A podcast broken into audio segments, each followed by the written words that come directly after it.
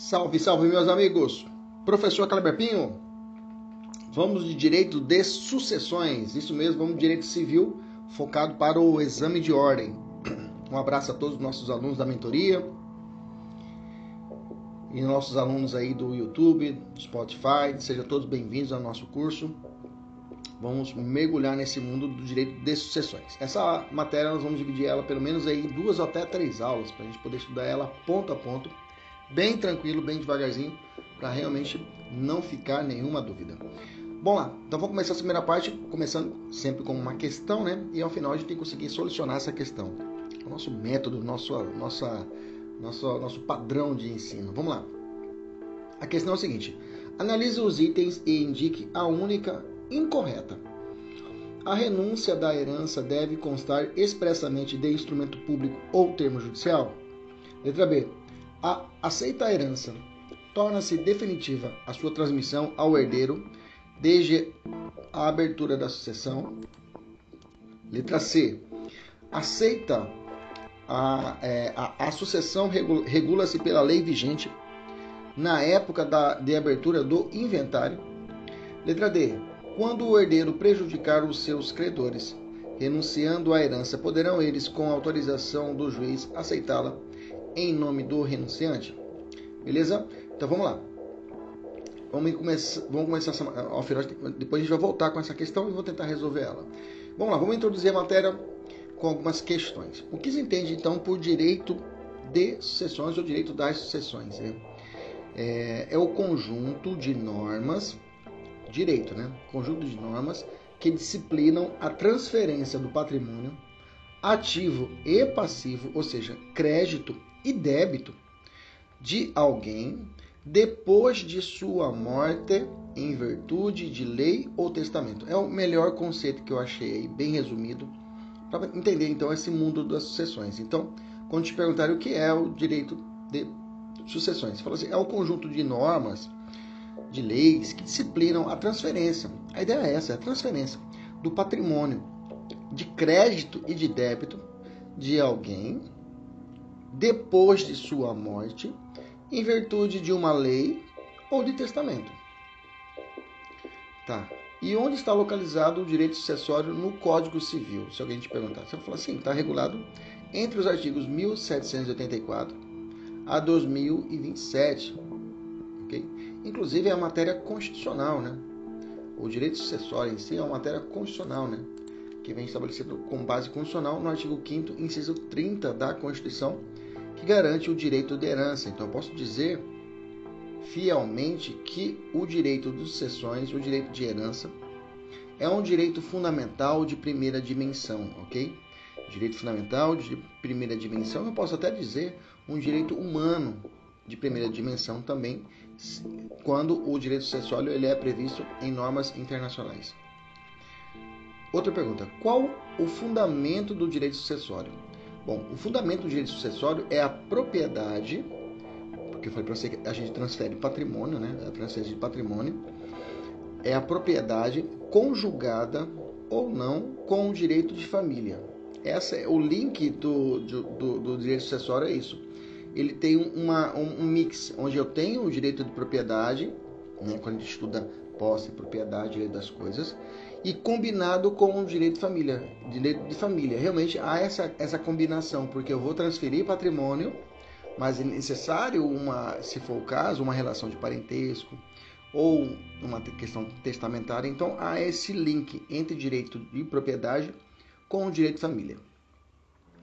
Como está dividido o direito sucessório, professor? Me explica qual é a divisão. Bom, é, eu posso dividir ele de forma doutrinária em quatro blocos, em quatro vertentes. Né?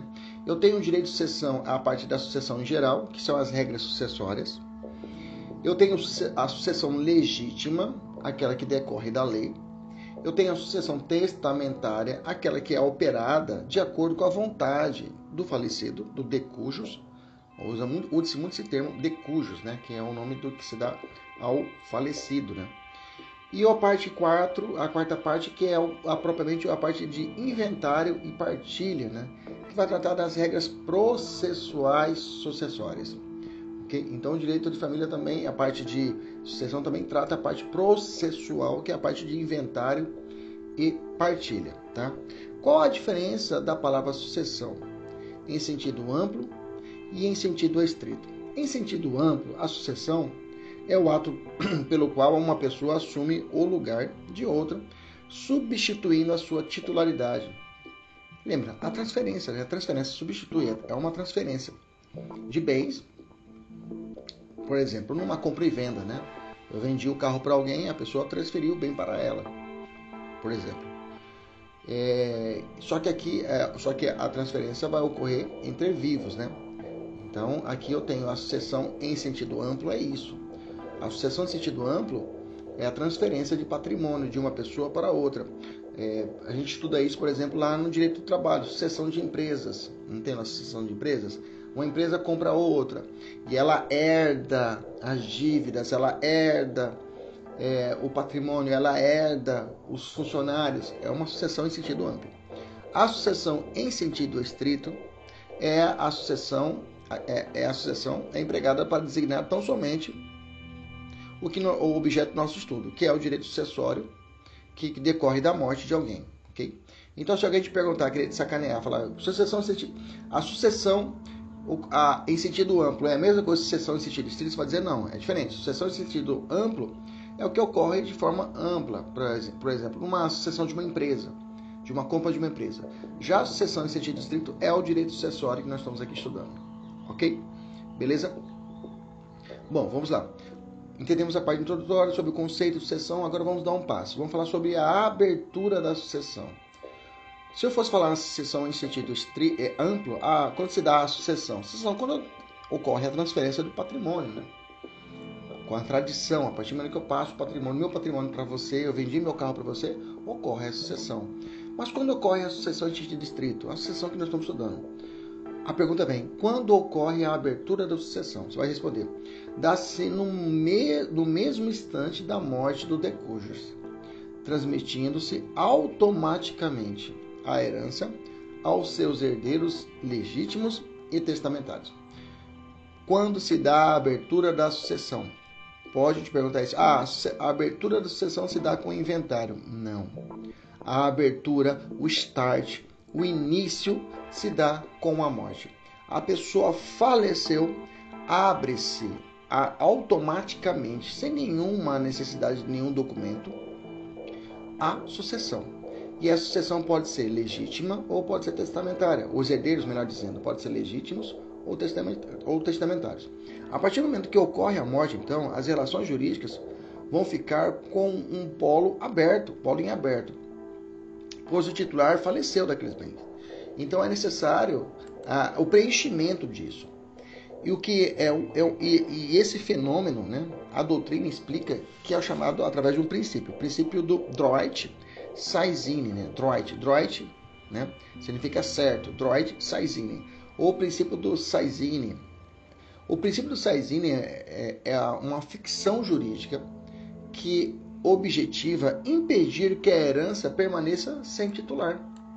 Então quer dizer que com a morte a herança, ou seja, a parte patrimonial, tem que passar para alguém, não pode ficar no, ao léu, perdida. Necessita que tenha um patrimônio direcionado a, alguma pessoa, alguma pessoa, algum ser. Então, nesse caso, nesse caso, o princípio do Droid Saizine, Droid Saizine, ou Saizine, ou Saizine, como você queira, fundamenta isso. Com a morte, a ábice transmite automaticamente a herança. Onde é que está isso? Está no artigo 1784, tá bom? Se eu falar bonito, né? Até coloquei no material aqui, falando bonito, com o princípio da SAISINE, aqui você que já passou no exame de ordem, já está fazendo agora para a Defensoria Pública, né? Até falo que nossos alunos da, da nossa mentoria, passando na OAB, estuda mais um, um, alguns anos aí, dois a três anos, dependendo da Defensoria, você já pode fazer o concurso para a Defensoria tranquilamente, seu primeiro concurso. Se quiser fazer os outros, pode ficar à vontade. Mas a Defensoria é um primeiro passo que eu digo a vocês que é certo para você que está fazendo uma OAB. Pelo fato é que, pela similaridade, pode ser bem que nós temos muitas questões aqui de defensoria que são muito parecidas com o perfil do exame de ordem. Pensa nisso. Falando bonito, se alguém te pergunta numa prova oral, digamos assim, Com o princípio da Saizine ocorre a mutação subjetiva automática de todas as relações patrimoniais que eram titularizadas pelo falecido, impedindo que o patrimônio do falecido fique acéfalo. Olha que maravilha, olha que nome bonito. É tudo que eu falei para você. Tradução: aberta a sucessão, a herança transmite desde logo aos herdeiros legítimos e testamentários. Beleza? Aí tem duas questões exclusivas pessoal da mentoria, né? Quais os efeitos jurídicos do princípio da Saizine? Bom, esses efeitos refletem em todo o procedimento sucessório, em toda a sucessão. Primeiro, a transferência automática, isso nós já falamos, é o principal efeito. Segundo, fundamenta a comoriência. Dá uma olhada lá na nossa aula de parte geral, na parte introdutória, parte geral de personalidade, direitos da personalidade, nós, falamos, nós temos uma parte, nós falamos sobre comoerência. Está aqui no, no nosso YouTube, dá uma olhada. Fundamenta, fundamenta a comoerência. O que é uma comoerência? O herdeiro que sobrevive ao decujus, ainda que por um instante, herda os bens deixados e o transmite aos seus sucessores se falecer em seguida. Determina a norma aplicada na sucessão a Saizine ainda tem efeito de, de averiguar a capacidade sucessória. Ela fixa o lugar da sucessão, abrindo-se a sucessão no lugar do último domicílio do falecido, que é foro competente para o processo do inventário. Cuidado com isso, viu, gente? Muito comum, mas muito comum mesmo. Com a morte, abre-se abre a sucessão, perfeito? E onde vai ser processada a sucessão? Isso é batata. Aí vamos te colocar na prova, certeza, que vai será o local será o local onde ocorreu o falecimento. Imagina, pensa assim, abrir uma sucessão, abrir todo o procedimento de inventário num local onde o cara faleceu. O cara está de férias no Japão e mora aqui no Brasil. Ah, morreu no Japão. Ah, então lá vai ter que ser processado, lá que vai ser aberta a sucessão? Não, aqui no último local do domicílio dele. Tem que ser aqui no Brasil. Ok? É só você raciocinar que você não erra a questão. Ok? que mais? O princípio da Saizene ainda regula a sucessão e a legitimação para suceder a lei vigente ao tempo da abertura daquela. E por fim, o sucessor universal continua continua de direito à posse do seu antecessor com os mesmos caracteres. Isso tudo lá no 1206, ok? Continuando, quem será beneficiado pela Saizene, ok? Somente os herdeiros legítimos e testamentários serão beneficiados pela Saizene. Nunca, cuidado, nunca nunca serão beneficiários da SAICN. Os legatários, pois a eles lhes são transmitidas a universalidade de bens, uma, uma, uma universalidade de bens, o legatário só recebe sua parte quando da partilha, tá? Legatário. O legatário só vai receber por dentro da, da partilha. É uma outra conversa. Lá no frente a gente vai voltar a falar sobre isso. E a fazenda pública, tá? Transmissão na declaração de vacância. O que, que, quer dizer isso? Porque a Saizine é automática. Morreu, automaticamente já abre a sucessão. Para quem? Quem vai ser beneficiado? Primeiro, quem, qual é o primeiro foco? Os legítimos e os testamentários, os herdeiros. Depois, lá na frente, quando já tiver a universalidade de bens, aí sim eu tenho os legatários e a fazenda pública. A fazenda pública, professor, o município de Cuiabá, por exemplo, é. O município de Cuiabá pode ser herdeira. Mas como, professor? Herdeira não ela poderá ser beneficiária com a herança. Depois eu vou te explicar sobre isso. Vamos continuar. Vamos lá. É, questão para resolver. Pessoal da mentoria já resolva. Sempre resolva, viu? Pessoal da orientação pessoal da mentoria. Terminou, leu o trecho, sempre resolva a questão, porque essa questão realmente está intimamente casada com esse bloco que você está estudando, tá? Para fazer o reforço no seu estudo.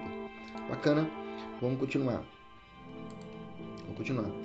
É, lei sucessória no espaço. Vamos entender a lei sucessória no espaço.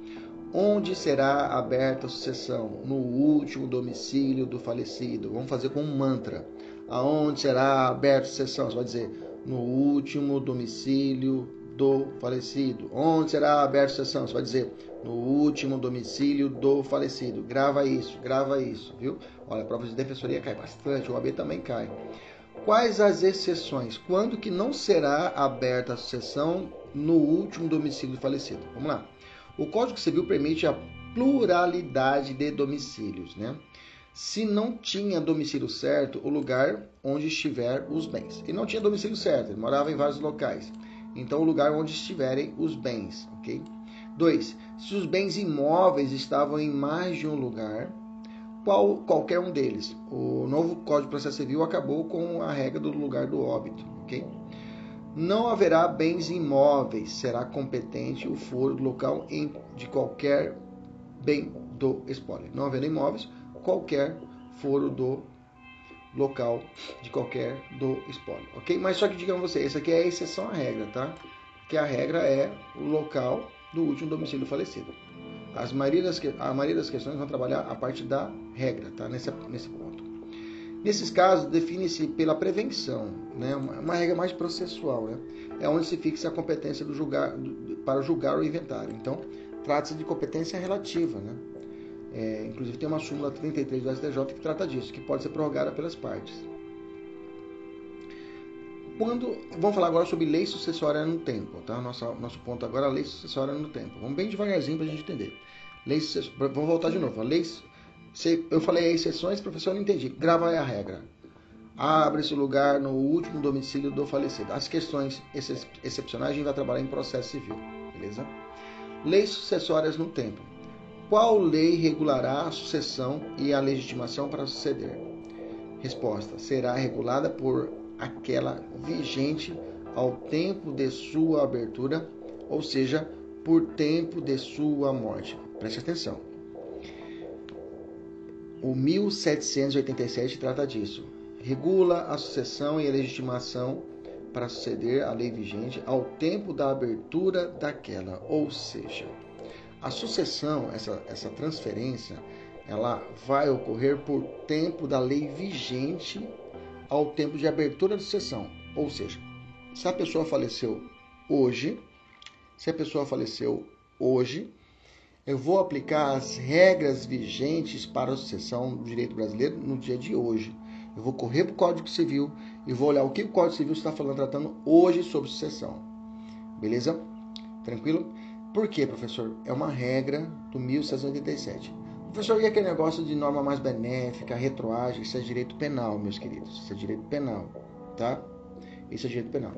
Vamos a uma situação interessante que o nosso STJ julgou, eu fiz aqui bem mastigadinho, que pode com certeza ser uma questão de prova. Vamos lá? Vem comigo, olha só. Deixei bem fatiado. Imagina a seguinte situação hipotética. Em 1980, João e Maria tinham dois filhos biológicos. ok? Em 1985, eles decidiram adotar uma criança chamada Clara. ok? Em 1987, o casal morre em um acidente aéreo, deixando os três filhos, os dois biológicos e Clara. Em 1989, foi feita a partilha dos bens e Clara não recebeu qualquer parte da herança. Professor, que injusto. Pois é, sabe por quê? Porque, Clara, antes, antes da Constituição de 88, o filho adotivo, né, ele sofria algumas, é, digamos assim, algum preconceito que era dado pelo Código Civil de 16, tá? O Código Civil 16 era, à época, o código vigente e ele imputava algumas regras digamos assim, é que existia realmente uma segregação entre os filhos biológicos e os filhos adotivos, ok? De acordo com o Código Civil de 16, o filho adotivo, que foi o caso que foi adotado após o casal já ter filhos biológicos, tinha direito à herança. Tinha direito à herança? Estou te perguntando, tinha direito à herança? Não, não tinha direito à herança, tá? Porque o artigo 377 do Código 16 previa que o filho adotivo, nessa situação, não tinha direito de sucessão hereditária. Vocês estão comigo? Então, em 85, quando ela foi adotada, ela já tinha os filhos biológicos, em 85 ela foi adotada, e o casal morreu, morreu em 87, ok? Em 89 foi feita a partilha, bacana? E a Clara não recebeu. Vou te perguntar, o, o artigo 377 do Código 16 era compatível com a Constituição Federal da época? Ele poderia ser aplicado? Gente, pior que sim, tá? Por quê? O Código Civil de, de 16 era válido e não afrontava nenhum dispositivo da Constituição Federal em vigor, que era a Constituição de 67. Ok? Então, na Constituição de 67, porque por tempo da sucessão, quando faleceu os pais biológicos, era em 87, ou seja, a nossa Constituição só veio em 1000 1900, vamos até colocar aqui, em 1988 foi promulgada foi promulgada a nova Constituição Federal, a nova Constituição Federal. Em 88 foi promulgada a nova Constituição Federal, ok? Então, antes de 88, o que imperava era a Constituição 67, né? 67 não, a Constituição 69, né? Que era uma emenda constitucional, mas foi considerada Constituição formalmente, materialmente era uma, era uma emenda constitucional, mas formalmente era uma Constituição para muitos. Ao contrário, né, gente? Formalmente era uma emenda, mas materialmente era uma Constituição. Então, estava certinho. Ele, o Código 16 não afrontava o artigo 377, 377 que excluía o filho adotado, não afrontava a Constituição vigente à época. Ok? Beleza, vocês estão comigo? Vamos devagarzinho. Então, assim, no momento da morte de João e Maria, quando se deu a abertura da sessão, era a regra válida. Então, quando eles morreram em 87, a regra do jogo era o 377 do Código 16. E como eu disse para vocês, regula a sucessão e a legitimação para suceder a lei vigente ao tempo da abertura daquela. Então, na época, morreu, olha para o Código Civil qual está sendo aplicado. Então, aqui que fala 377, não recebe, então não vai receber. A aproximação da partilha foi feita em 89, depois de 88. Pois é, mas como regra do 1787, regula a sucessão e a legitimação para suceder a lei vigente ao tempo da abertura daquela. Como foi o caso, nesse caso, a Clara realmente não teria direito. Aí vem uma pergunta, mas o 377 foi recepcionado pela Constituição de 88? Não foi, tá? O 377 não foi recepcionado. Por quê? A nossa Constituição de 88 estabelece que, no parágrafo 6 do artigo 227, que os filhos havidos ou não na, da relação do casal ou por adoção terão os mesmos direitos, mesmos direitos e qualificações proibidas qualquer designação discriminatórias relativas à filiação. Só que só aconteceu em 88 entendeu? Depois já tinha sido aberto a sucessão, ok? Então a questão é, diante da promulgação de 88, Clara ajuizou a ação rescisória. Entrou com a ação, saiu 88, ela entrou com uma ação rescisória. Não, pai, tá errado, pô. Tá errado porque esse, esse, esse, esse 376 tá tudo errado. Porque existe a nova Constituição Federal 227, parágrafo 6, que fala não tem, não tem diferença. Então eu tenho direito. Só que não, tá? Nessa ideia, o STJ entendeu que não, tá? O 377 16 vigorou e foi válido a promulgação de 88, quando então não foi recepcionado, né? Então até então ele era válido. O juiz não é, o juiz ao analisar se alguém tem ou não capacidade para suceder, deve levar em consideração as regras válidas no momento da abertura da sessão, ou seja, no dia da morte. Logo, não é possível aplicar retroativamente essa sacada. O disposto do 227 para o 6 já que a abertura da sessão ocorreu em 87. Bacana? Cara, isso aqui é uma puta questão mesmo. Espero que o examinador FGV não veja essa decisão. Mas se ver, você já sabe que. É, é, mas deixou bem claro aí a respeito da aplicação dessa lei sucessória no tempo. Ok? Inclusive, o súmula 7, é, tem uma súmula do STF que fala o imposto de transmissão causa mortes né, é devido pela alíquota vigente ao tempo da abertura da sucessão. Beleza? Isso ratifica o nosso raciocínio e ratifica esse raciocínio do, do, do julgado. Quais são as espécies de sucessões? Vamos falar sobre as espécies de sucessões. Eu vou classificar essas espécies de sucessões para ficar mais fácil. Quanto à sua fonte, eu vou, vou saber que a sucessão pode ser, por exemplo, legítima. Vamos trabalhar a sucessão legítima, testamentária, vamos por partes assim. Então, o 1786 estabelece que a sucessão dar-se-á por lei ou por disposição de última vontade. Então a sucessão, ok? Ela vai ocorrer por lei ou por sessão de última ou por disposição de última vontade. Falou disposição de última vontade, já sabe que estão falando de testamento, né? Então vamos falar de sucessão legítima, ok? É a que decorre da lei. Quando você ouviu esse termo, sucessão legítima, é aquela que vem da lei. Não vem de um testamento, entendeu? Vem da lei. A lei estabelece as regras, ok? O 1736 começa falando isso, a, a sucessão dar-se-á por lei. Então quer dizer que, morrendo a pessoa, primeira coisa tem que eu ver, morreu a pessoa, ah, morreu a, a avó. Primeira coisa, tem que se perguntar, não, vó, aliás, vó não, né? Pessoa, galera, a avó deixou algum testamento? O pessoal falou, não. Ela não deixou o testamento. ou se ela deixou o testamento, este caducou. Nós vamos explicar isso na próxima aula, vamos falar sobre isso. Ou se deixou o testamento, ele foi julgado nulo, ok? Se essas três hipóteses, né? Se, foi, se ela não deixou o testamento, beleza, eu já passo para a legítima, ok? Segundo, se ela deixou o testamento, perguntar se esse testamento foi, foi realmente se não se não caducou, tem que ver isso. Se caducou, vamos explicar sobre isso depois. E se ela deixou o testamento, se esse testamento foi julgado nulo. Depois que eu analisei essas três fases, aí eu tenho a abertura da sucessão, beleza? Feito então esse raciocínio, primeiro tem que ver se realmente houve testamento. Se não houve testamento, segue o jogo, ok? Segue o jogo, porque aí vamos seguir as regras certinho a respeito da legítima. É claro, esse testamento, já vou de, adiantar, o, o, o é, o testador não pode testar 100% da sua, do seu patrimônio, tá? Pelo menos metade só que ele pode testar. Mais para baixo eu vou explicar isso a respeito. Vamos continuar aqui. Então, visto isso, morrendo a pessoa, a gente faz esse raciocínio. Depois a gente pergunta. Eu faço uma pergunta para vocês. Poderá ocorrer uma sucessão testamentária ilegítima ao mesmo tempo? Sim, sim. Desde que o testamento não compreenda todos os bens do decúgio. Isso acabei de falar para vocês, tá? É, isso quem fala é o artigo 1788. Morrendo a pessoa sem testamento, opa, sem testamento. Sem testamento eu vou aplicar o que? A sucessão legítima. Transmite a herança aos herdeiros legítimos. O mesmo ocorrerá quando aos bens que não forem compreendidos no testamento. Então pode ser os dois juntos.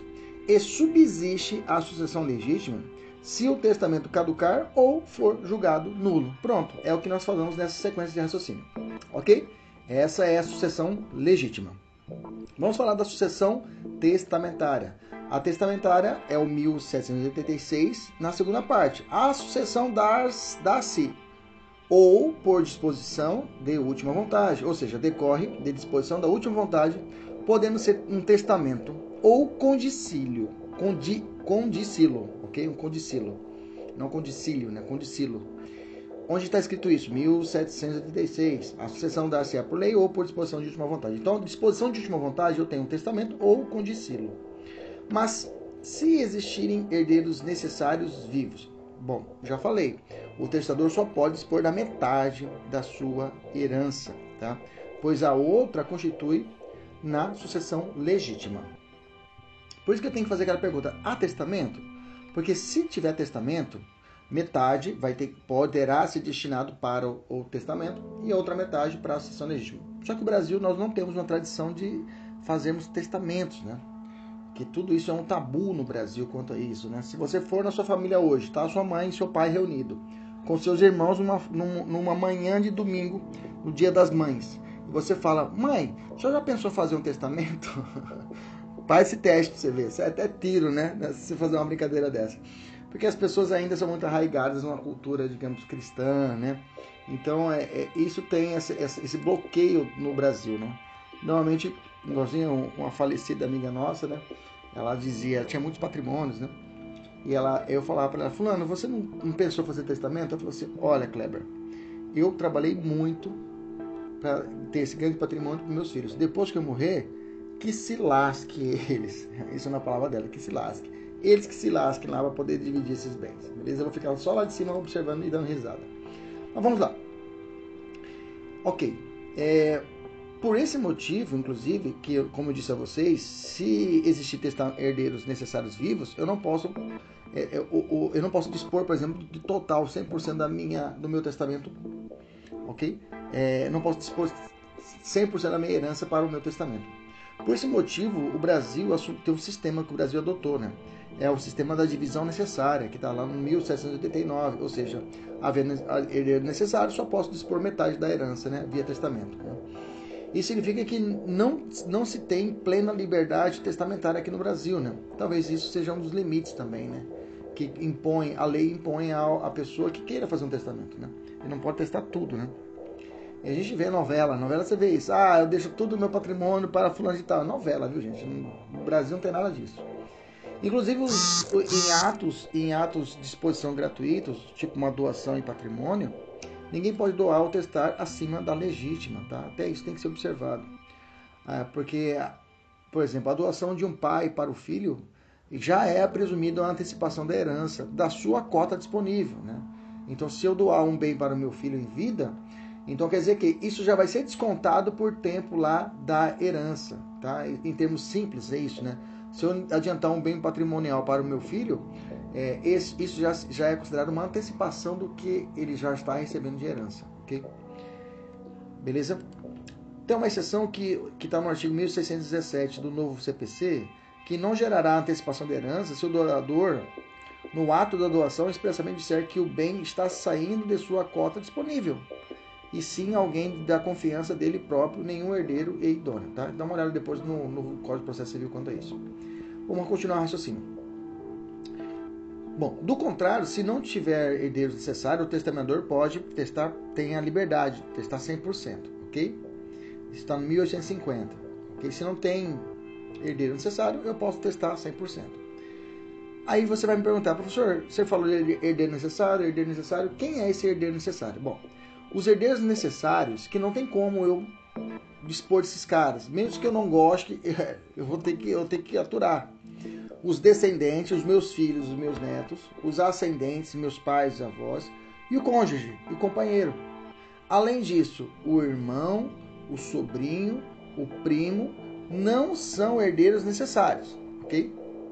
Irmão, sobrinho primo não é herdeiro necessário. Quem são herdeiros necessários? Descendente, ascendente e cônjuge. Além disso, ah, eu falei, além deles não. Além disso, tem que deixar ressaltado que irmão, sobrinho, primo não são herdeiros necessários. Ok? Então, o seguinte raciocínio. Então, podemos concluir com o seguinte: se o sujeito durante a vida, durante a vida não casou, não deixou filhos e os pais já faleceram e possui somente os irmãos, te pergunto, ele pode doar 100% dos seus, do seu patrimônio em testamento para, para por exemplo, para pai? Sim ou não? Sim. E isso é muito comum em prova. Pessoal da mentoria que já tem uma questão que cabe, calha com uma luva a respeito disso. Então esse é o raciocínio. Se a pessoa em vida não casou, não deixou filhos, os pais já faleceram, pais e avós, digamos assim, pais e avós já faleceram. Possui somente irmãos, ok? Irmãos e os irmãos têm os sobrinhos. Ele pode fazer um testamento e deixar 100% para um, para a pai? Pode. Pode, sem nenhum problema. Ok? Beleza? Agora nós vamos para a terceira sucessão, espécie. Nós estamos, é, lembra da nossa classificação? Nós estamos falando sobre a espécie de, sucessão nós estamos falando quanto à sua fonte, falamos da legítima, falando da, da testamentária. Existe uma outra classificação que não é adotada no Brasil, que é a sucessão contratual, tá? Ela não é admitida no Brasil, mas vamos aprender o que é uma sucessão contratual. A sucessão contratual é pelo fato de que seria possível fazer essa a, a doação, digamos, eu pudesse fazer a herança em vida, tá? Só que no Brasil existe um princípio chamado pacta corvina. O que, é parte pacta coverna?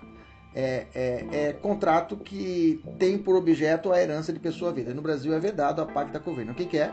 Fazer herança um contrato de pessoa vida. Então não pode ser objeto de contrato a herança de pessoa vida. Eu não posso fazer um contrato sendo que eu tenho esse, esse bem é de herança. Professor, não entendi esse negócio de pacta corvina. Está no artigo 426 do nosso Código, Código Civil.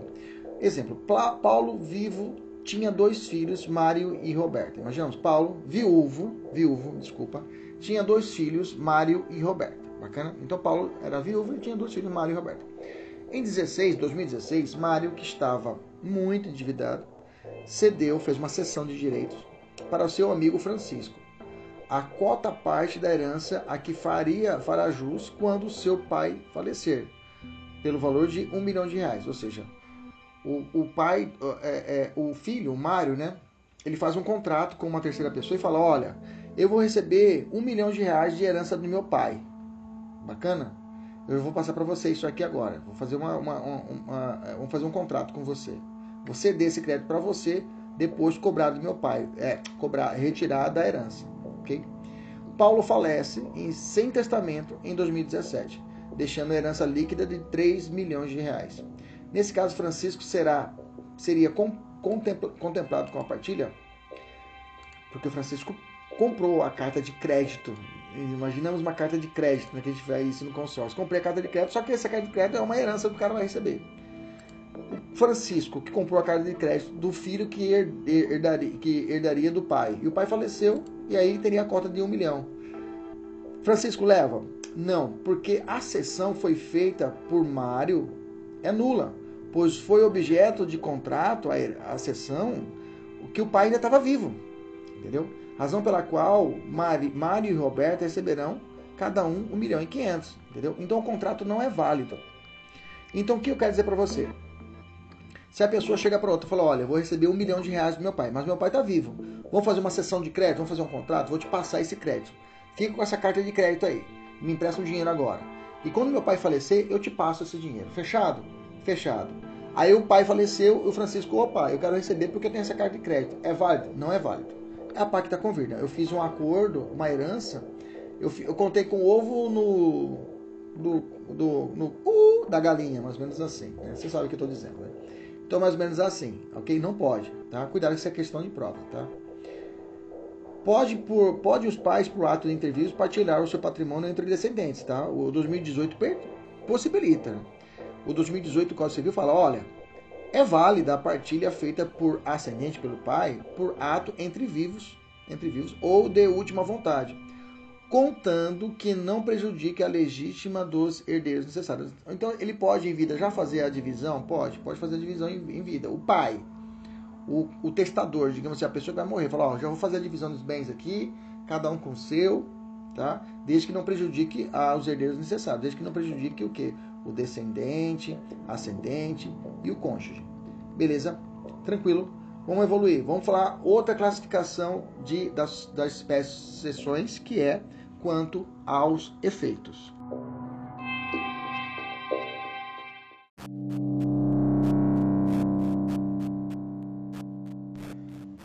Quanto aos efeitos, a sucessão pode ser a título universal ou a título singular.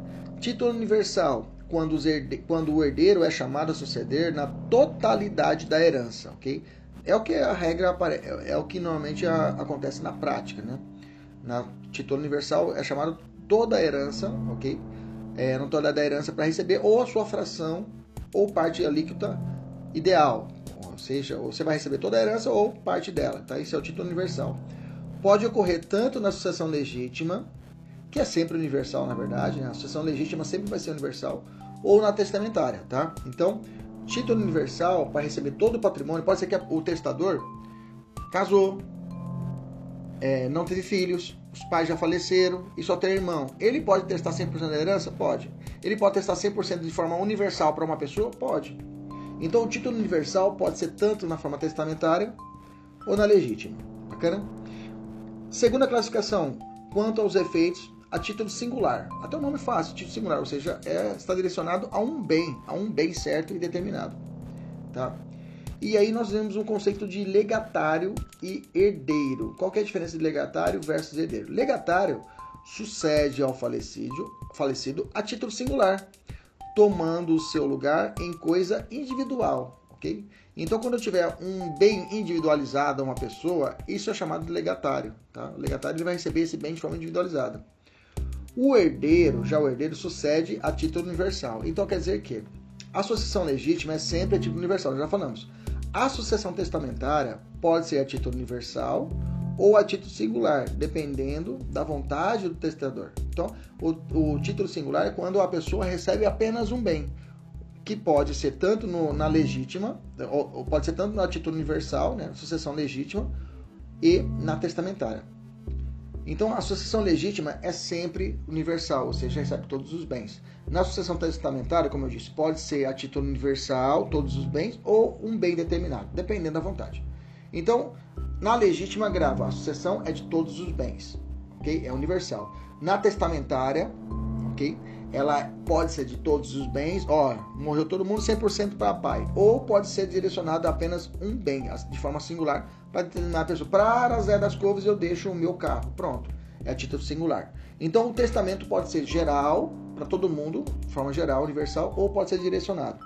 Na, na, na, na sucessão legítima, ela sempre será o que? Universal, para todo mundo. O que se entende por sucessão anômala, anômala ou irregular? Ela está disciplinada no artigo 1829, essa anômala. O que, que é isso, professor?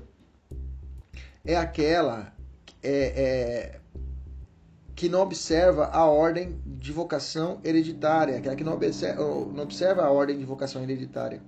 Okay? Assim, por exemplo, o artigo 520 prescreve que o direito de preferência estipulado no contrato de compra-venda não passa aos herdeiros. E a Constituição determina, que está, lá no artigo 5 e 631, que estabelece benefício ao cônjuge ou filhos brasileiros na sucessão de bens de estrangeiros situados no país, permitida a aplicação da lei pessoal do decujus se mais favorável. Ou seja, nessa anômala é quando não observa a regra estabelecida pelo Código Civil dessa sucessão de forma correta, não segue os trâmites necessários, ok? Qual a diferença de herança e espólio, né? Professor, o que é a diferença de herança e espólio? É fácil. A herança é o conjunto de relações jurídicas patrimoniais que foi transmitido com a sucessão.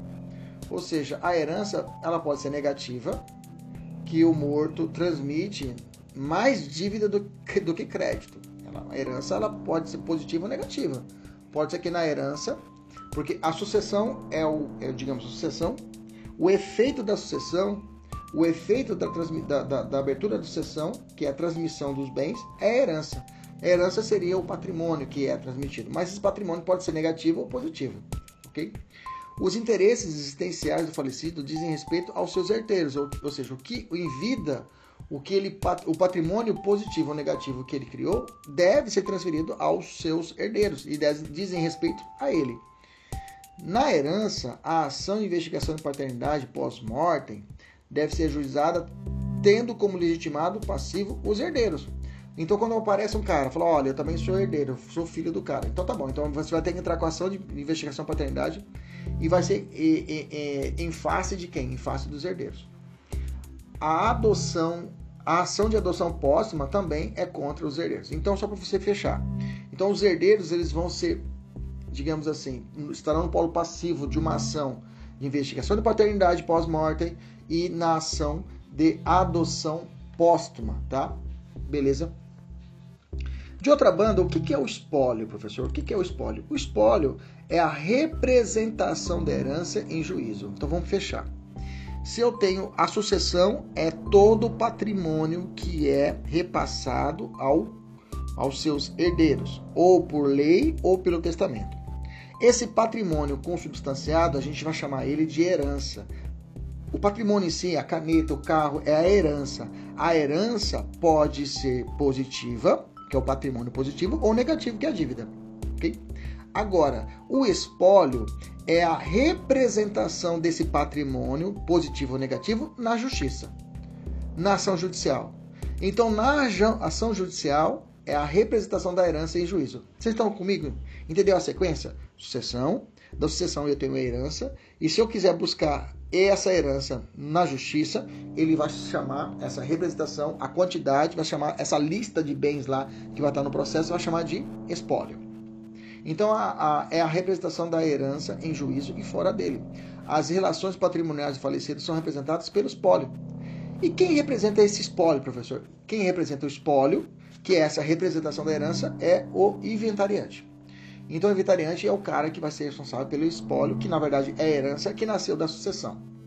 O espólio somente representa os interesses patrimoniais do falecido, óbvio, né? A ação aqui, por reivindicatória, monitória, etc., o legitimado passivo é o espólio. Entendeu a sacada? Então, fechamos essa parte processual. Ação de investigação paternidade pós-morte, quem que é o sujeito passivo? Os herdeiros. Ação de adoção póstuma, herdeiros ação de reivindicação de uma dívida, reivindicação de determinado bem, ou ação monitória, quem é a parte passiva? É o espólio. Fechou? Bacana? Vamos evoluir. O herdeiro que ocupe com exclusividade, o herdeiro que ocupe com exclusividade o imóvel do inventário ou arrolamento deverá pagar aluguel aos, herde aos outros herdeiros? Sim, gente o herdeiro que está ocupando é, com exclusividade um imóvel que faz parte do inventário. Tá? O cara tá lá, ó, falou, falando de tal, você tá no nosso imóvel aí, esse imóvel aí é do inventário. Cara, beleza, eu vou morar aqui, então você vai ter que pagar aluguel para nós. Herdeiros, que esse imóvel é nosso. entendeu? É o patrimônio do nosso pai que foi passado para você, você está alugando ele. Esse dinheiro que você recebeu vai pagar para quem? Vai pagar para os herdeiros. Quem disse isso não sou eu, quem disse isso foi o STJ, ok? O STJ que disse isso, ok? Essa questão aqui é boa cara do CESP, né? O que se entende por calção muciana? Isso aqui é pergunta de segunda fase, né? Calção muciana é a garantia prestada pelo legatário no inventário. Aquele legatário é aquele que recebeu um bem de forma individualizada né, no, no inventário, para se antecipar no que tenha direito, quando da partilha, através de uma tutela antecipada, que pode ser garantia fidejussória ou real. Então, o cara fala: olha, eu quero esse bem já, eu preciso dessa casa aí, vou dar uma garantia aqui, vou patrocinar aqui a garantia, vou juntar essa calção, mas eu já quero levantar esse patrimônio que eu preciso desse dinheiro, mais ou menos assim. Qual a diferença da abertura da sucessão e abertura de inventário? As pessoas perguntam para você: abertura de inventário e sucessão é a mesma coisa? Não. São momentos distintos. A sucessão está lá na origem. Quando morreu, abre automaticamente a sucessão. O inventário é, é, é, pressupõe a sucessão já aberta e ela tem cunho processual. Vai ser buscado essa, esse inventário, vai ser aberto perante a justiça, ok? Ou perante o cartório, se for o caso. Existe alguma hipótese em que o inventariante não representa o espólio? Sim, quando o inventariante é dativo ou judicial, mas isso é uma questão mais processual, né? Exemplo: herdeiros brigando, herdeiros que estão brigando um contra o outro tem três famílias e tal, o juiz resolve não nomear nenhum veterinante, nenhum deles. Digamos, o cara tem, o cara tem três famílias. E o juiz pode nomear uma terceira pessoa que realmente seja neutra. Nós vamos falar agora de espécie de herdeiros, tá? Mas falando de espécie de herdeiros, nós temos que lembrar daquela classificação de parentesco, tá? Lembrando, então, então eu vou fazer aqui, eu vou diminuir um pouquinho mais a imagem para poder encaixar aqui toda essa minha tabelinha que eu montei para vocês. Vamos lá. Então tá bom. Então eu tenho o seguinte. Na linha reta, eu tenho, ó, você está bem aqui, tá? Numa linha reta ascendente, eu tenho pai, avô, bisavô, trisavô, ok? Não tem esse negócio de tatará, tatará, tatará, não existe isso, tá, gente? Isso é coisa de, não é, coisa de senso comum, tá? Não existe tatará, tatará, é pai, mãe, primeiro grau, ascendente de segundo grau, que é o avô, ascendente de terceiro grau, que é bisavô, e ascendente de quarto grau, que é o trisavô. Para baixo, descendente, filho, neto, bisneto e trineto, ok? Filho, primeiro grau, descendente, primeiro grau, neto, descendente, segundo grau, bisneto e, e trineto. O irmão, aí fala assim, professor, por que, que o meu irmão é segundo grau? Por que, que o meu irmão não é primeiro grau na colateral, no âmbito colateral? Porque sempre você faz assim. Você sobe para o seu pai, um, aí você desce para o seu irmão, dois. Entendeu? Você sobe para o seu pai, um, depois você desce para o seu irmão, dois. Então, o seu, o seu irmão, ele é irmão, ele é parente consanguíneo, colateral de segundo grau. Por isso que não é primeiro grau. É porque você fala, ah, tá do meu lado, nasceu comigo, então é primeiro grau. Não, primeiro você, você tem ter a base, você, você sobe. Quem, ele nasceu de quem? Do pai. Pai é primeiro grau. E nasceu da onde? O pai, então, é segundo, aí você desce para o segundo grau. Entendeu? Para você não confundir. Então você sobe, você sobe primeiro para o pai e depois você desce para o seu irmão. Você faz essa, essa matemática, você desce, aí você tem, por isso que ele é segundo grau. Entendeu? Que ele é segundo grau. Bom, e o filho do meu irmão? O filho do seu irmão é o seu sobrinho, então vai descer dele para o seu sobrinho, então ele vai ser colateral de terceiro grau, ok? Entendeu? Nasceu do irmão, do, você sobe para os seus pais, depois você desce, aí você encontra o seu irmão. E do irmão você desce, você encontra o seu sobrinho. Então seu sobrinho é colateral de terceiro grau. E a neta deles, mesma coisa, vai descer. Entendeu? Beleza? Tranquilo? Maravilha. Não tem erro, ok? Não tem erro. Beleza? Vamos continuar aqui. Então, normalmente vai, vai orbitar nessa, nessa, nessa situação. Ah, professor, e o, o, e o meu, meu tio? Meu tio é o terceiro grau. Mesma coisa, meu raciocínio. Na linha sucessória, depois do irmão, eu ouvi meu tio, ok? Meu tio que é irmão do meu pai. Bacana? Ele vai ser de terceiro grau. Nessa, nessa, nessa sequência eu tenho meu irmão de segundo grau, depois vai vir meu tio de terceiro grau. Ok? A minha prima, que é irmã, é filha do meu tio, vai ser o quê? O meu parente colateral de quarto grau. Ok? Então, nesse raciocínio. Então, se eu tenho do irmão, do irmão eu vou subir, vou ter o quê? O meu tio, ok? O meu tio que é de terceiro grau.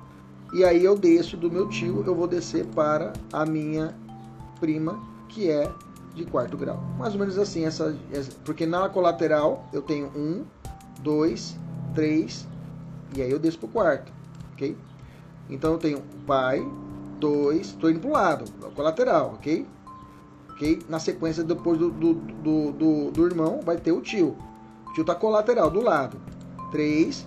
Se eu for falar meu primo, vou ter que descer, que é filho do meu tio. No meu pai não foi isso? Ah, eu fui o pai, fui aqui pro pai, aí eu desci, achei meu irmão colateral de segundo grau, ok? Depois disso eu subi e eu fui achar meu tio, que é colateral de terceiro grau. E o meu tio, da filha dele, colateral de quarto grau. Lembra, o sobrinho sempre vai ser terceiro grau, que vou descer também, ok? Então do meu tio eu parto para cima, que pode ser o meu, pode ser o meu tio, ou pode ser o meu sobrinho, que é terceiro grau, beleza? Esse é o raciocínio.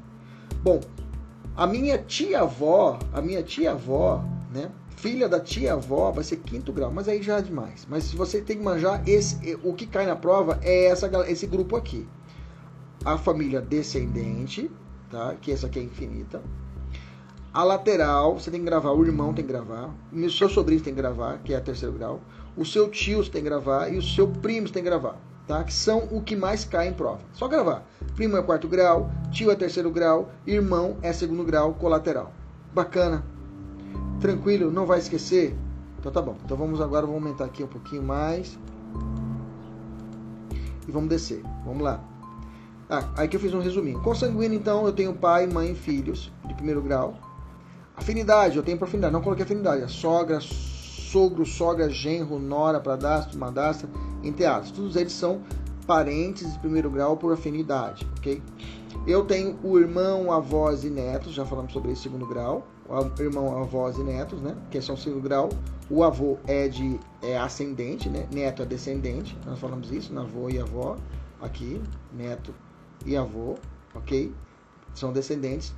Tio, terceiro grau. Sobrinho, terceiro grau. Bisavô, bisneto, ok? Tudo terceiro grau, ok? Tá lá. Bisneto tá aqui. Ok? Bisavô tá aqui. Beleza? E quarto, primos, trisavô, tio-avós, sobrinhos, netos. Ok? Essa galera tudo é quarto grau. Beleza? Bacana? Vamos evoluir. Só uma observação, na linha reta tende a infinito, ou seja, aqui vai embora, tá? Descendente vai descendo. Na linha reta, que é o descendente e ascendente, tende ao infinito. Se for, não existe tataravó, como eu disse para vocês. Colateral já começa no segundo grau, ou seja, já começa já no irmão, já começa no segundo grau, lembra disso. Ou seja, irmão, terceiro grau, tios e sobrinhos, e os sobrinhos, tios e os sobrinhos, né? Tios, terceiro grau, tios e sobrinhos, ok? Bacana. E os sobrinhos sempre, sempre preferem os tios, ok? Então, entre o sobrinho e o tio, quem ganha? Sobrinho. Grava isso. Entre o sobrinho e o tio, tem um vai herdar. Só tem um tio e um sobrinho. Quem leva é o sobrinho. Grava isso, tá? Se tem a briga entre tio e sobrinho, quem leva é o sobrinho, que é o filho do seu irmão. Ok? Grava essas. essas, essas... Não precisa, você não precisa ser expert nisso daqui. Você tem que manjar o que? Essas regrinhas, esses bizuzinhos aqui. Depois que não estiver resolvendo as questões, fica tudo mais fácil. Colateral de quarto grau é o primo de sangue, o primo carnal. Já falei lá atrás. Bom, vamos falar assim, então, nós estamos falando, a nossa, a nossa matéria agora é espécie de herdeiros. Vamos falar dos herdeiros legítimos. É o indicado pela lei em ordem preferencial do 1829. Quem são os herdeiros legítimos? É o DCIS, é o DCIS, né? Quem é o DCIS? Descendente, ascendente, cônjuge, aqui também leio companheiro, e os colaterais, leia-se sobrinhos, tá? Sobrinhos levam, lembra disso. Os colaterais são os sobrinhos nessa briga, ok? Sobrinho sempre, é, é claro, se tiver irmão, vai irmão, mas o sobrinho sempre vai, a questão sempre vai colocar o sobrinho, brigando entre o tio e o sobrinho. É batata. Isso que eu até gravei assim, e já fala já sobrinho de cabeça, mas tem os irmãos aqui nessa brincadeira. Ok? Então vamos lá. A sucessão legítima defere-se na ordem seguinte: os descendentes em concorrência com o cônjuge sobrevivente, salvo se casado este com o falecido em regime da comunhão universal ou na separação obrigatória, ou se no regime de comunhão parcial o autor da herança não houver deixado bens particulares. Isso tudo aqui não vê aula que vem. Então, vamos lembrar, primeiro de tudo, meus queridos, lembra lá da aula de regime de bens que nós temos aqui gravado. Você vai ter que estar bem afiado essa parte. Primeiro a gente divide entre o patrimônio entre o marido e mulher e depois a gente vai fazer as partilhas necessárias entre a participação dela ou dele com os filhos os ascendentes, o cônjuge, opa, o cônjuge e os colaterais. Quais são os herdeiros necessários? É o descendente, o ascendente, o sucessivo e o cônjuge, ok? Descendente, nós já vimos isso, o ascendente e o cônjuge, ok? Então, fazendo uma tabelinha, herdeiros legítimos, ok? E os necessários. Os necessários, lembre-se, os necessários, os necessários, lembra que eles servem de parâmetro para a herança, né? Na herança, digamos assim, na herança não, do testamento, lembra do testamento? Se tiver herdeiro necessário, se tiver um desses caras aqui, eu só posso testar metade. Lembra disso? Guarda isso na sua cabeça. Legítimos eu tenho descendente, ascendente, cônjuge, companheiro, irmãos, sobrinhos, que são os colaterais, ok? Colaterais. Né? Por isso que eu falei descendente, cônjuge, irmãos e sobrinhos, sobrinhos até os colaterais. De terceiro, de quarto grau. Nós já vimos lá em cima. Os herdeiros necessários podem ser afastados da sucessão por ato de vontade do autor da herança? Sim, nós vamos falar isso também na que vem. Em situações excepcionais, pode ocorrer dois fenômenos: a deserdação ou a indignidade. E aí nós teremos o que? A possibilidade de afastamento desses herdeiros necessários da sucessão. Continuando nosso raciocínio, nós primeiro enfrentamos os herdeiros legítimos e depois os herdeiros necessários. E agora vamos falar dos herdeiros do, dos herdeiros testamentários ou instituídos. Os testamentários ou instituídos é, é o beneficiado pelo testamento. Nós já falamos isso, está ficando chato, não, mas é bom ficar repetitivo para poder fixar. No ato de última vontade, com uma parte ideal do acervo sem, individua sem individuação de bens, seja, são em título universal, ou também pode receber de forma individual, como os legatários, falamos isso na época do testamentário. Recebem a coisa específica, os legatários, né, individualizada, em razão da vontade do autor da herança. Nós falamos isso aí, que é o testamento pode ser tanto a forma universal ou singular. Nós falamos isso. Legitimados universais, costuma ser assim chamar os herdeiro, o herdeiro único, legitimado universal que recebe totalmente a herança mediante ato de judicação lavrado no inventário. Então, quem é o, o, o herdeiro universal? É o cara que vai receber tudo. Vamos falar da vocação hereditária, tá? Quem tem legitimidade passiva para suceder? Quem pode receber uma herança? Essa é a pergunta direta. A legitimidade passiva é a regra e a, a ilegitimidade é a exceção do nosso ordenamento. Ou seja, a regra é que todos aqueles que sejam que estejam pela lei serão legítimos para receber uma herança. Okay? Excepcionalmente teremos situações de ilegitimidade. Quem fala isso não sou eu, é o artigo 1798 do nosso Código Civil. Fala assim: legitimam-se a suceder as pessoas nascidas ou já concebidas no momento da abertura da sucessão que deu o princípio da Saizine. Então, todos aqueles nascidos, olha lá, ou já concebidos. Veja, cuidado, é muito comum em prova falar que somente aqueles que nasceram terão direito a suceder. Não, aqueles que foram concebidos também podem suceder. Então, entenda, com o 1798, só não, só não se legitimam, portanto, as expressamente excluídas e ressalvou né, seu direito do nascituro, por já concebido no momento da abertura da sessão, ou seja, o nascituro ou o embrião em laboratório. Okay? O embrião em laboratório já devidamente concebido ele também goza de direitos sucessórios. Inclusive, o enunciado 267 da terceira jornada. Você vê sempre esse negócio de jornada. O que é jornada, professor? Jornada são é, é, ações realizadas pelo Conselho né, de Justiça. Conselho de Justiça é aquele conselho que funciona junto ao STJ. Espera aí que eu vou fazer uma pesquisa aqui rapidinho. Então, o Conselho da Justiça Federal, né? Quem, que ele, o Conselho não do STJ, o Conselho da Justiça Federal, ele realiza de tempos em tempos essas jornadas. Né? Agora, recentemente, teve uma jornada de direito penal em 2020, agora, em agosto. Foi a primeira jornada de direito penal. Então, tem jornadas, o direito civil é mais avançado, já existe em terceira jornada, só vem terceira ou quarta jornada. Então, essas jornadas eles tentam explicar alguns artigos do Código Penal, o Código Civil. Explicam eles, olha, como está escrito assim, então eles tentam, é, não é jurisprudência, tá, gente? Não é jurisprudência, mas serve como uma condução, serve como uma orientação aos juízes e aos tribunais. Então, a, esclarecido o que é a jornada, vamos para o que, que a jornada disse. Sob o 1780, sob 1798.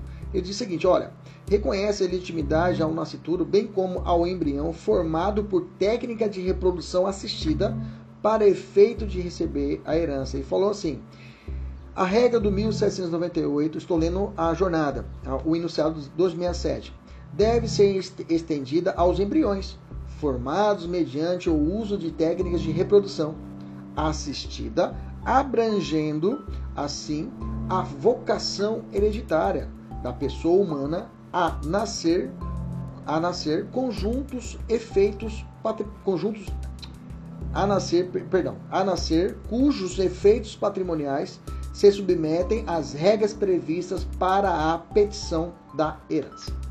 Ok? Beleza? Então, o nascituro, ou seja, o embrião, tanto no ventre materno como também formado por técnica de reprodução assistida, também goza de direitos hereditários. Maravilhoso. Continuando, o mencionado 1798 ele se refere tanto à sucessão legítima como, como à testamentária? Sim, as duas. Na sucessão testamentária, te pergunto, quem pode ser chamado a suceder? Os filhos, ainda não concebidos, como eu disse, as pessoas indicadas pelo testador, desde que vivas estas ao abrir a sucessão, as pessoas jurídicas, as pessoas jurídicas cuja organização foi definida pelo testador sob a forma de fundação, também são possíveis, ok? Qual o momento para aferir a legitimidade? Na testamentária é verificada na data da elaboração do testamento e não da abertura da sucessão. Toma cuidado, tá? E na sucessória, na data da abertura da sucessão. Okay? O testador pode deixar bens para possíveis futuros filhos de determinada outra pessoa, um sobrinho que está no ventre. Pode ou não pode, testador? Pode. Mas só será definida a sucessão se a prole, ou seja, se o filho, seu sobrinho, eventualmente for concebido num prazo de dois anos contados da, a partir da morte do decúbito. Ou seja, morreu, esse sobrinho tem dois anos para nascer. Tem dois anos para nascer. Ok? Enquanto não ocorre o nascimento, a herança fica com quem, professor? Fica confiada a um curador, na qualidade de depositário. E se dentro do prazo o filho não for concebido, a disposição testamentária será tida como nula. Olha o 1800. Fala assim, no caso do inciso 1 do artigo antecedente, que está falando, mesmo o artigo antecedente fala dos filhos ainda não concebidos, prole eventual. Os bens da herança serão confiados após a liquidação ou partilha a curador nomeado pelo juiz Parágrafo 2. Se decorridos dois anos após a abertura da sucessão não for concebido o herdeiro esperado, os bens reservados, salvo disposição em contrário do testador, caberão aos herdeiros legítimos. Beleza? Tranquilo? Pergunta: o testador pode deixar para os seus filhos futuros? Estou falando testamento, viu, gente? Estou falando legítimo. Primeiro eu falei: eu posso, o testador pode deixar para filho dos outros? Pode e para os seus filhos. Bom, o 1597, inciso 3 do Código Civil, nos ensina o seguinte: ó, não há prazo para a inseminação artificial pós-morte, por exemplo. A qualquer tempo poderá nascer o filho do falecido, certo? Certo. No entanto, para, no entanto, para que esse filho também seja herdeiro, se a gente conjugar o 1799, inciso 1, com o 1800, parágrafo 4, a concepção também deverá se dar dois anos após morte. Ou seja, ele congelou seus espermas. Tá? Por tempo da sucessão, o embrião já tinha sido concebido, digamos assim. Okay? Já existiu o embrião. Qual que é o prazo que a mulher vai ter para poder realizar a implantação desse no útero e gerar esse filho, para que esse filho tenha direitos hereditários, ou melhor dizendo, do testamento, testamentários. Ele tem um prazo de dois anos também, tá? O 1597, tá? Como eu falei para você, esse equilíbrio tem que fazer esse, esse, esse, malabarismo e a gente chega a essa conclusão. O pessoal da mentoria tem um materialzinho aqui, dá uma lida nesses artigos. Pergunta: o embrião já concebido em laboratório? Tem, nós já respondemos, né? já falamos que sim, né? que tem duas correntes. Uma corrente é Caio Mário, né? excelente doutrinador. Ele vai falar que se refere na cintura assim, ele não poderá ter obtenção uterina. Nós respondemos lá em cima que pode. É possível ter até a jornada que fala sobre isso. Né? Giselda Hironaka, né? nossa, um monstro mesmo de direito civil. Conheci ela no meu mestrado. Realmente, ela fala que o embrião concebido também tem capacidade. Nós já superamos isso, nós já lemos isso lá atrás, né? E só subir, vou deixar essa parte aqui lá em cima, vou copiar, vou deixar aqui em cima junto aqui para não ter dúvida, né? Aqui, ah não, pode deixar aqui mesmo, deixar aqui no excesso assim que é a sequência. Quem não pode ser herdeiro ou legatário? Quem não pode ser herdeiro ou receber o legado? O 1801 do nosso Código Civil determina que não podem ser nomeados herdeiros ou nem negatários. Primeiro, a pessoa que a rogo escreveu o testamento, nem o seu cônjuge ou companheiro ou os seus ascendentes irmãos. 2. As testemunhas do testamento. 3. O tabelião civil ou militar ou comandante ou escrivão perante quem se fizer assim, como o que fizer ou aprovar o testamento. Explico. O legislador se preocupou em excluir possíveis beneficiários, pessoas de uma forma ou de outra vão participar da elaboração do testamento. Inclusive é vedado nomeação de beneficiário que seja parente da linha reta, irmão, cônjuge ou companheiro, qualquer das pessoas impedido 1801. A gente volta a falar isso na aula que vem que mais? O concubino do testador, não utiliza esse termo mais, né? casado, salvo se este, sem culpa sua, estiver separado do fato de cônjuge há mais de 5 anos. Tá? Beleza? Vamos evoluir. São nulas as disposições testamentárias em favor, já falei, né? De pessoas não legitimadas a suceder, ainda quando simuladas, sob a, a forma de contrato oneroso Parágrafo único. Presume-se pessoas interpo, interpostas aos os ascendentes, os descendentes, os irmãos de cônjuge, de companheiro do não legitimado a suceder. Todo, então se estende também a esses parentes do, das pessoas proibidas. Vamos falar da aceitação da herança, da aceitação e da cessão de herança. Ponto importante. Qual o conceito de aceitação da herança? A aceitação ou adição da herança é o ato pelo qual o herdeiro anui, anui, ou seja, concorda, adere à transmissão dos bens do decujus ocorrida por lei com a abertura da sucessão, confirmando-a. Veja, não é automática a, a, o, o aceite da herança. Tá? O aceite da herança é um ato jurídico que não admite condição, termo ou encargo, pelo qual o herdeiro confirma o recebimento da herança no limite das suas forças. Ou seja, o herdeiro não pode responder, por exemplo, por uma herança negativa acima do patrimônio a ele transferido. Ou seja, existe um princípio, o princípio da intranscendência, né? Intranscendência, né? Ninguém pode ser punido no nome de quem de quem recebeu a punição, né? No direito penal é muito aplicado isso, mas a intranscendência no direito civil, ela tem um limite. Ou seja, a pessoa que lhe é transferida a herança, ela fica responsável pelo patrimônio, pelo, por exemplo, pela herança negativa, até o limite do que lhe foi passado. Isso é uma previsão constitucional. Isso é chamado termo ultravires hereditários. Ou seja, o que é um termo ultravires hereditários? O herdeiro não pode responder por encargos superiores às forças da herança, ou seja, além do que lhe foi transferido. Incube-lhe, porém, olha só, isso aqui é importante, cai muito em prova. Provar o excesso. Ele tem que provar o excesso salvo se houver inventário que a excuse, demonstrando o valor dos bens herdados. Vou explicar.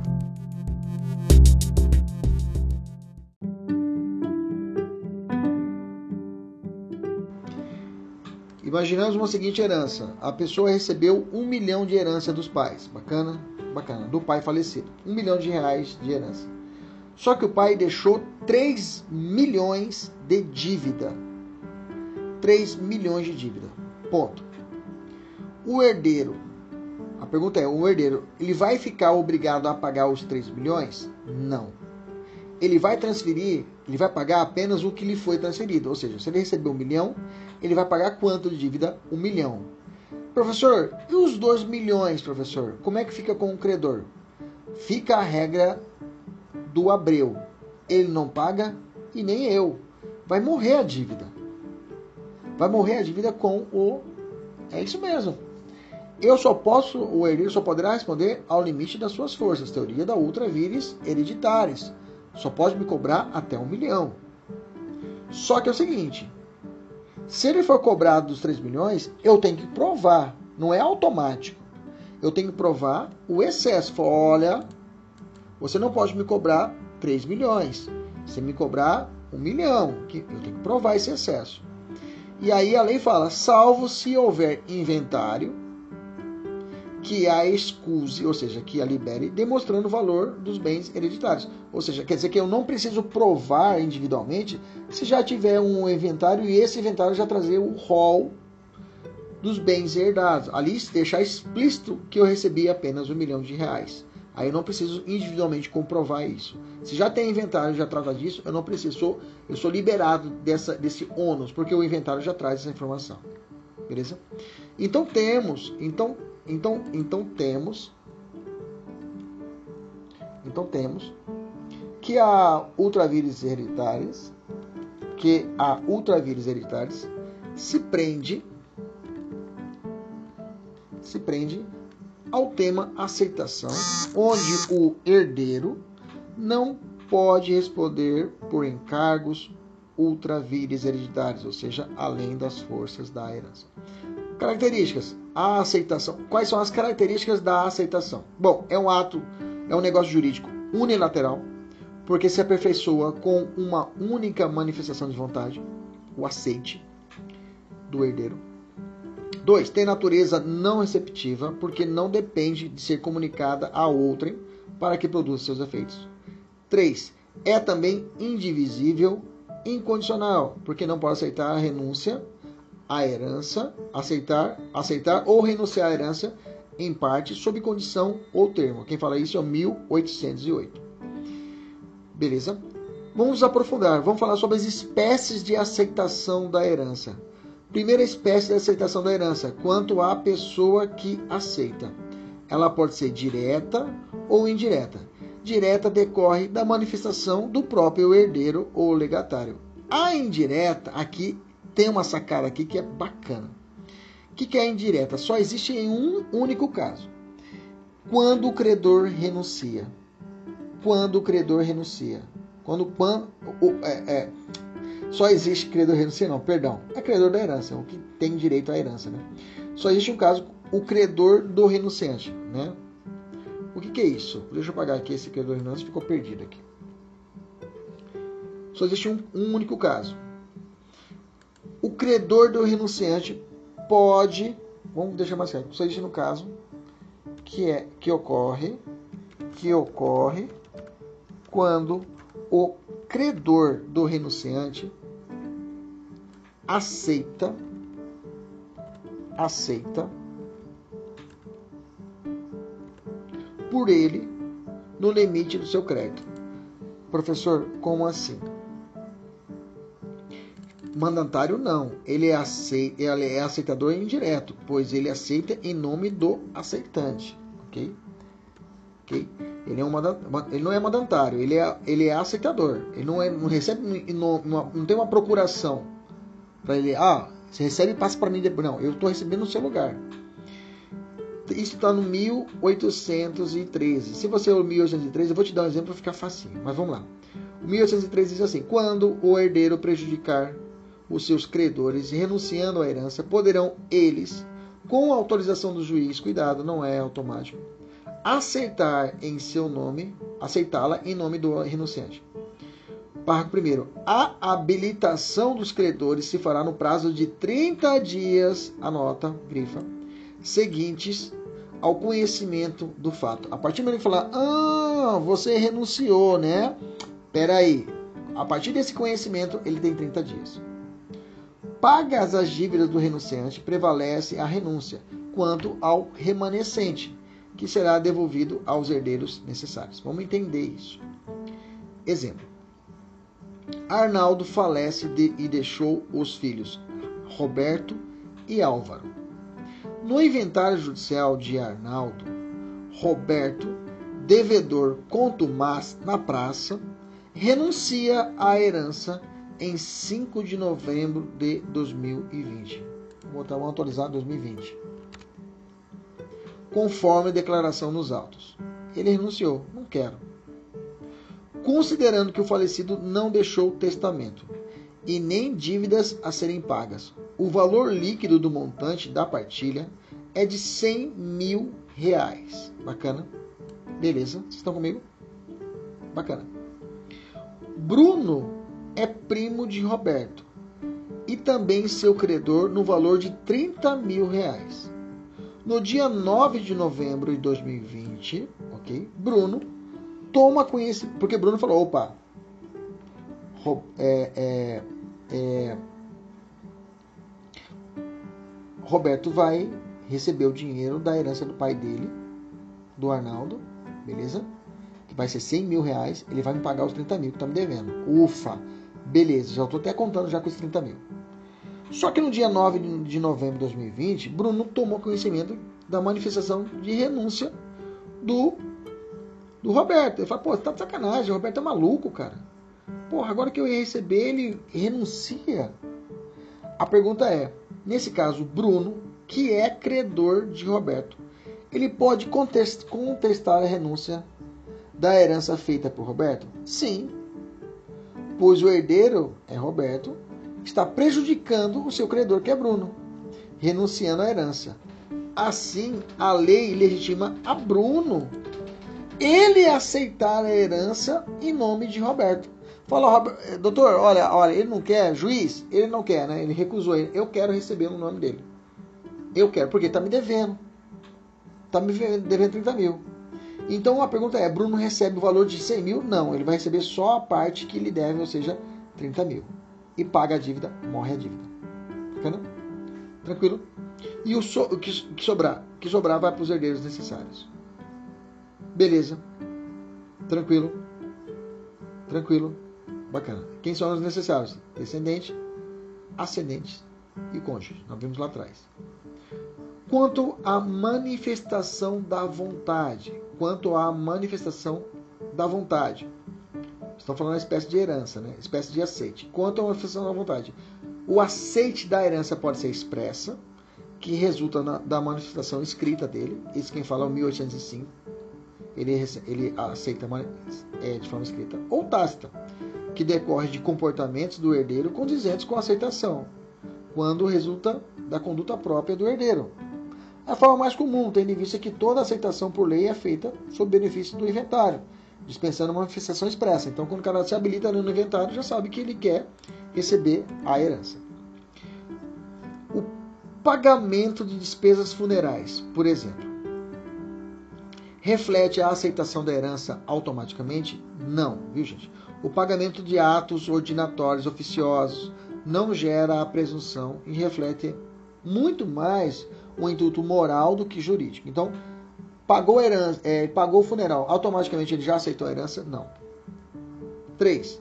A herança também pode ser presumida quando o herdeiro permanece silente, depois de notificado nos termos do artigo 1807, para que declare em prazo não superior a 30 dias a pedido de alguém interessado, geralmente o credor, se aceita ou não a herança.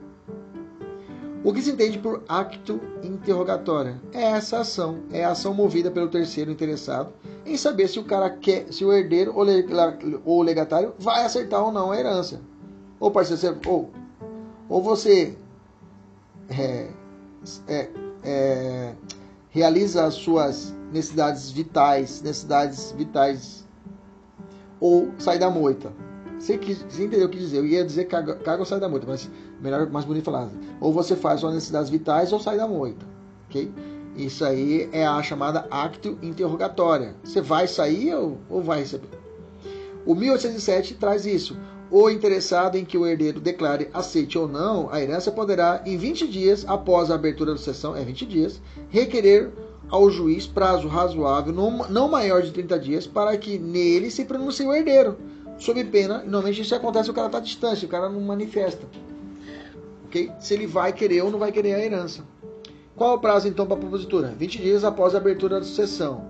Qual o prazo depois de citado para que ele se manifeste? No máximo 30 dias, não maior 30 dias, tá? Não mais que 30 dias. Então, não é 30 dias, não maior que 30 dias. Quais as opções do herdeiro? Ou ele aceita expressamente ou por escrito, ou aceita tacitamente, deixa passar o prazo e ele calou, consentiu, ou permanece silente. Nesse caso, presume a aceitação. Bacana? Em qualquer das suas modalidades, a aceitação é irrevogável e irretratável. Ok? Beleza? Fechamos a aceitação, vamos falar de representação. A representação, o que é a representação? O que se entende por representação, professor? Representação ou sucessão por representação ou sucessão por estirpe. O que é isso, professor? Sucessão por representação ou sucessão por estirpe ou direito de representação é o exercício do direito de representar. Ou seja, ele vai diminuir a regra segundo o qual o parente mais próximo exclui o mais remoto. Ocorre quando o herdeiro é pré-morto em relação ao decujus. Logo, a sua cota cabe aos seus descendentes que herdarão por estirpe. Né? Onde é que está escrito isso? No 1851 dá-se o direito de representação quando a lei chama certos parentes do falecido a sucedê-lo em todos os direitos em que ele sucederia se vivo fosse. Ou seja, se eu tenho uma pessoa que vai herdar um bem, ok? O pai morreu, o filho, os dois, tem dois filhos. Um filho já faleceu. Os filhos desses, ou seja, os netos terão direito de receber em nome do pai. Isso é direito de representação.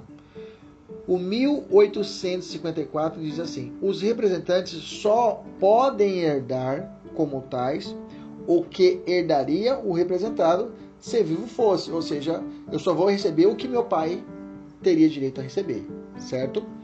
1855 diz assim: o quinhão, ou seja, a parte do representado, particiar por igual entre os representantes. Ou seja, se meu pai teria o direito de um milhão, se eu tenho dois filhos, meu pai não, meu pai não morreu, graças a Deus. Vamos lá. Uma pessoa, o cara faleceu, tinha um milhão a receber. Ou seja, só que essa pessoa, ele, ele ia receber um milhão do seu pai, ok? Só que essa pessoa já faleceu. Os netos desse, desse, desse do, do digamos, do, do, do, do que faleceu, né, o neto, terão direito. Se teria direito a um milhão, ah, deixa eu explicar, vamos lá. Vô, um milhão de, de, de, de, de reais.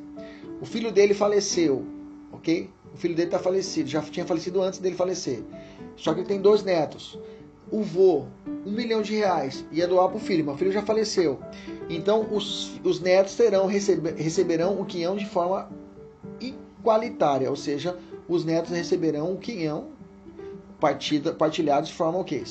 500 mil para um e 500 mil para outro. É, é mais simples, eu estou complicando. 1856. O renunciante à herança de uma pessoa poderá representar a sucessão de outra. Ou seja, Se um dos netos fala assim, ah, eu não quero, os netos, aí o bisneto fala assim, olha, meu pai não quis, mas eu posso representá-lo. Então quer dizer que a renúncia, não vou aprender a renúncia agora, ela possibilita o direito de representação, diferente de outros institutos que não vou falar agora para não te confundir. Então a renúncia possibilita o direito de representação. Quais as hipóteses? Aí tem três questões aqui para você resolver. Resolve pessoal da mentoria. Quais hipóteses em que a representação tem lugar? No Brasil, ela vai ter, vai ter lugar. Existem três casos de sucessão por representação ou por estirpe. A regra é a sucessão por cabeça, até porque a herança é uma garantia constitucional. São eles. Quando houver indignidade, os descendentes dos dignos deserdados, a deserdação todos os sucessores, lembrando que os ascendentes não podem receber por representação, só recebem se não houver descendentes. E o pré-morto, na indignidade, a deserção, a des... na indignidade e deserdação, a regra é uma é uma, na pré-morte é outra. Tá, agora eu vou explicar um por um cada um desse tipo aqui. O direito de representação na linha reta cabe quem? Cabe aos descendentes? Correto. Ok? Nunca aos ascendentes. Ou seja, eu só posso des... a representação só para baixo, não sobe. Ou seja, vô morreu, tem que descer. Tem que descer.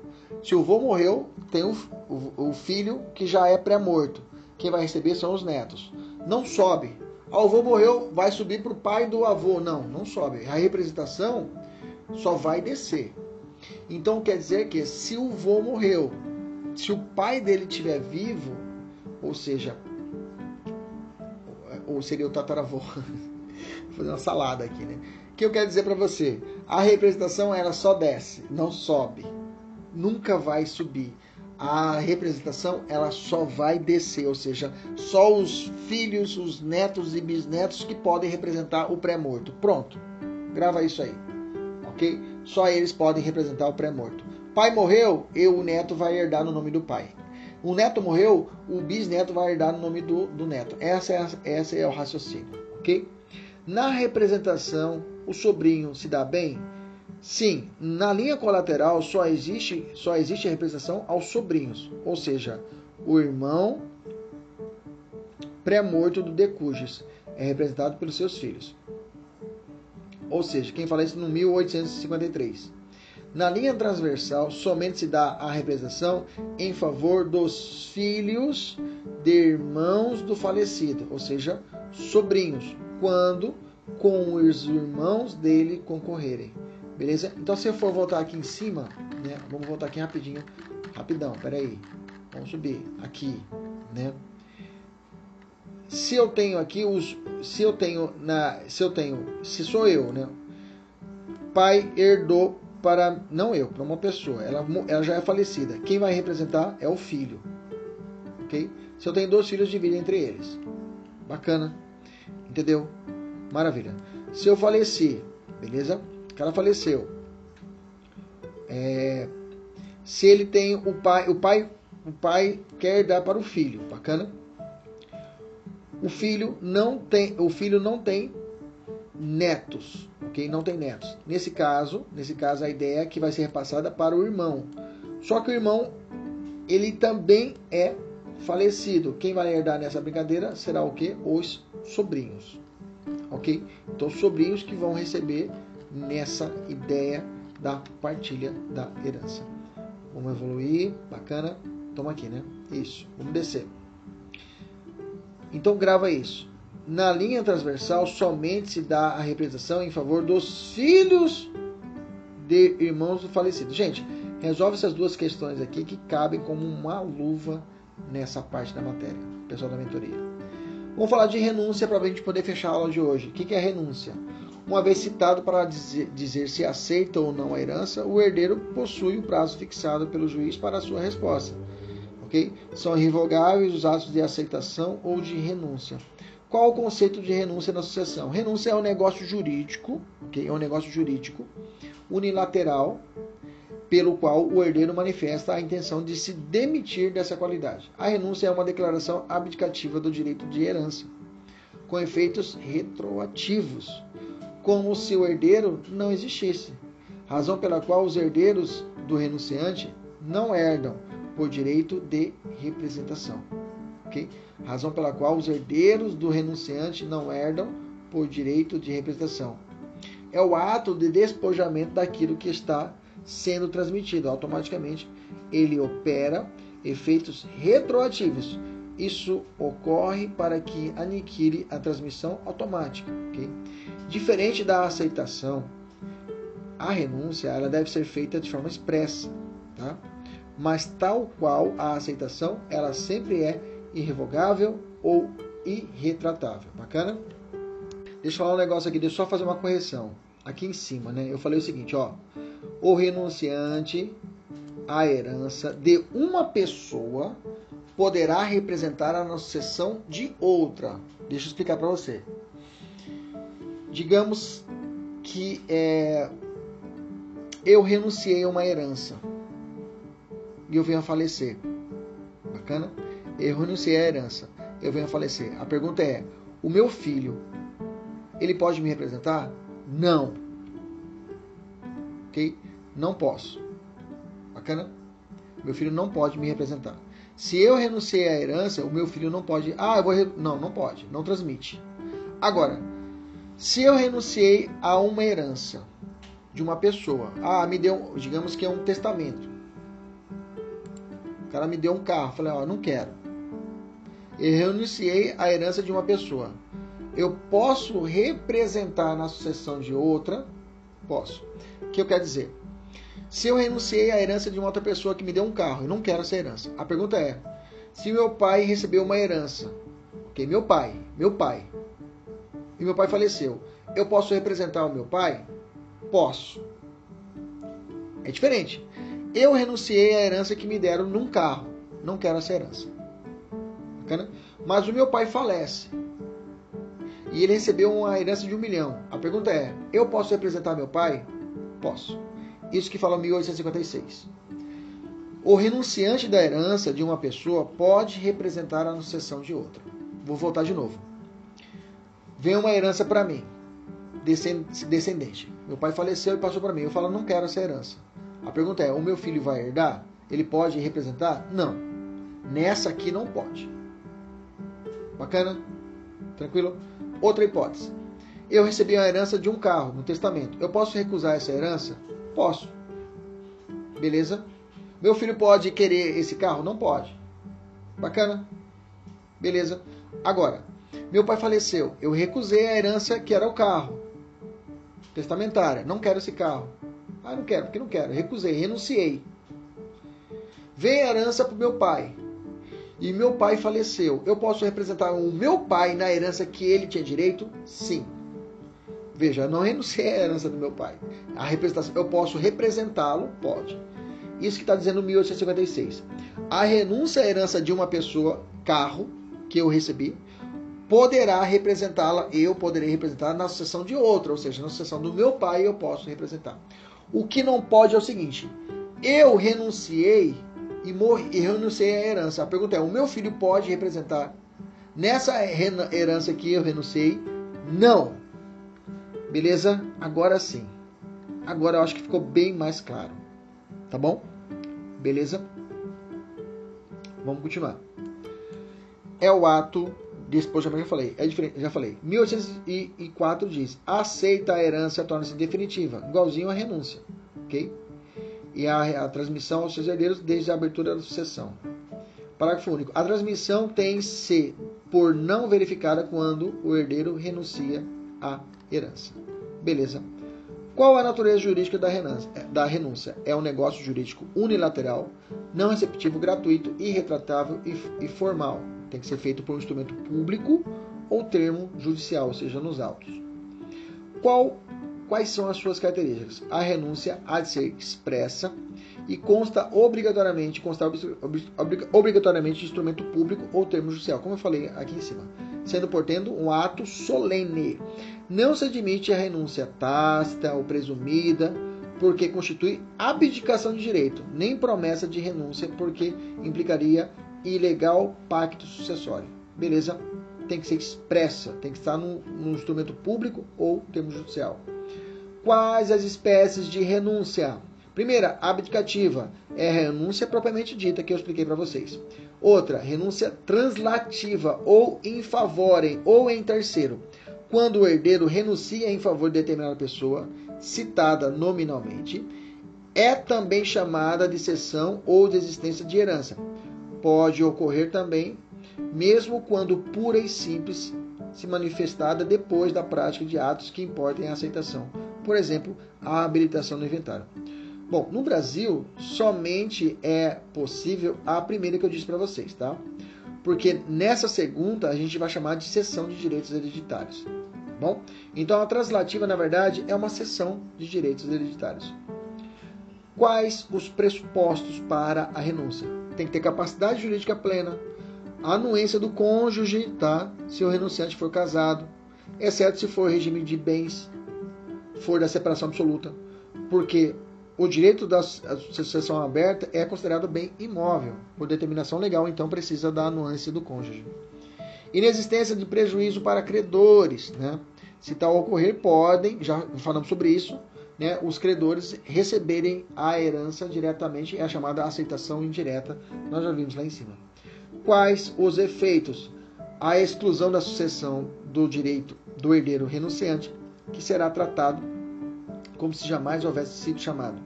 Segundo efeito, acréscimo da parte do renunciante a dos outros herdeiros da mesma classe. Terceiro efeito, proibição de sucessão por representação, já falei. Quarto efeito, torna-se sem efeito a transmissão da posse e propriedade decorrente da saizine, ou seja, como se ele não tivesse existido. Existe algum caso em que o herdeiro do renunciante terá direito a herdar? Bom, é possível, mesmo se eu renunciei, quando todos os outros herdeiros da mesma classe renunciam. Nesse caso, os herdeiros receberão por direito próprio. Lembrando que no caso de indignidade, deserção, os herdeiros ou indignos ou deserdados recebem por representação ou estípulo. Deixa que eu vou falar isso aula que vem, aí eu fecho essa parte. Aceitação indireta nós já falamos, eu repito aqui o exemplo do caso do Bruno, tá? A invalidade dá-se a invalidade absoluta se não houver sido feita por escritura pública ou termo judicial. Contrato escrito, ou se ocorreu um dolo ou uma coação, também poderá ser levada em juízo e poderá ser é, refutada essa renúncia.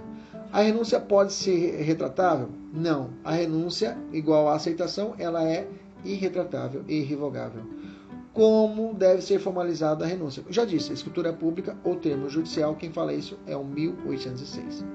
Beleza? Eu acho que dá para a gente responder a questão inicial. Lembra que a questão pedia a incorreta. A única incorreta é a letra C. A sucessão regula-se pela lei vigente à época da abertura do época da, de abertura do inventário? Não, da abertura da sucessão.